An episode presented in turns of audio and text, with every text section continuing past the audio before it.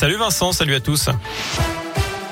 Et à la une, un nouveau protocole sanitaire dans les écoles. Jean-Michel Blanquer annonce qu'il sera mis en place dans une dizaine de départements, sans doute à partir de la semaine prochaine. À chaque fois qu'il y aura un élève positif au Covid, toute la classe sera testée. Mais seuls les cas positifs seront renvoyés à la maison. Une école maternelle de Clermont envahie par les puces. Jean de la Fontaine dans le quartier de la Gautière.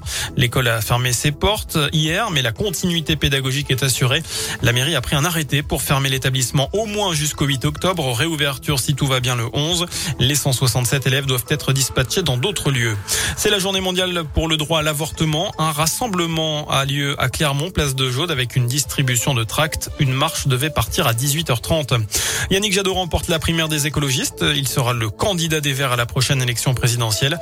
Il a obtenu 51,03% des suffrages face à Sandrine Rousseau. L'eurodéputé était arrivé en tête du premier tour. Il avait jeté un œuf sur le président et fini interné en psychiatrie. L'étudiant de 19 ans qui a visé Emmanuel Macron hier matin durant sa visite au salon Syrah près de Lyon a finalement été hospitalisé de force au Vinatier d'après le parquet. Son examen psychiatrique a conclu à l'abolition oui, de son discernement au moment des faits. 39 mineurs coincés sous terre au Canada. Un incident s'est produit dimanche après-midi dans une mine en Ontario.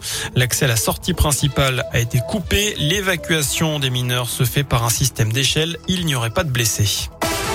On passe au sport désormais à commencer par du foot et déjà un choc au Parc des Princes. PSG Manchester City, deuxième journée de Ligue des Champions. Le coup d'envoi c'est à 21h. Enfin, 250 000 billets sont à nouveau mis en vente à partir d'aujourd'hui pour la prochaine Coupe du Monde de rugby. Ce sera en France dans deux ans, notamment à Saint-Etienne avec quatre matchs prévus à Geoffroy Guichard.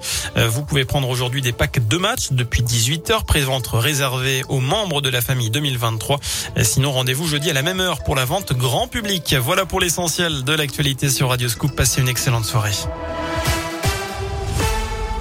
Merci beaucoup Sébastien.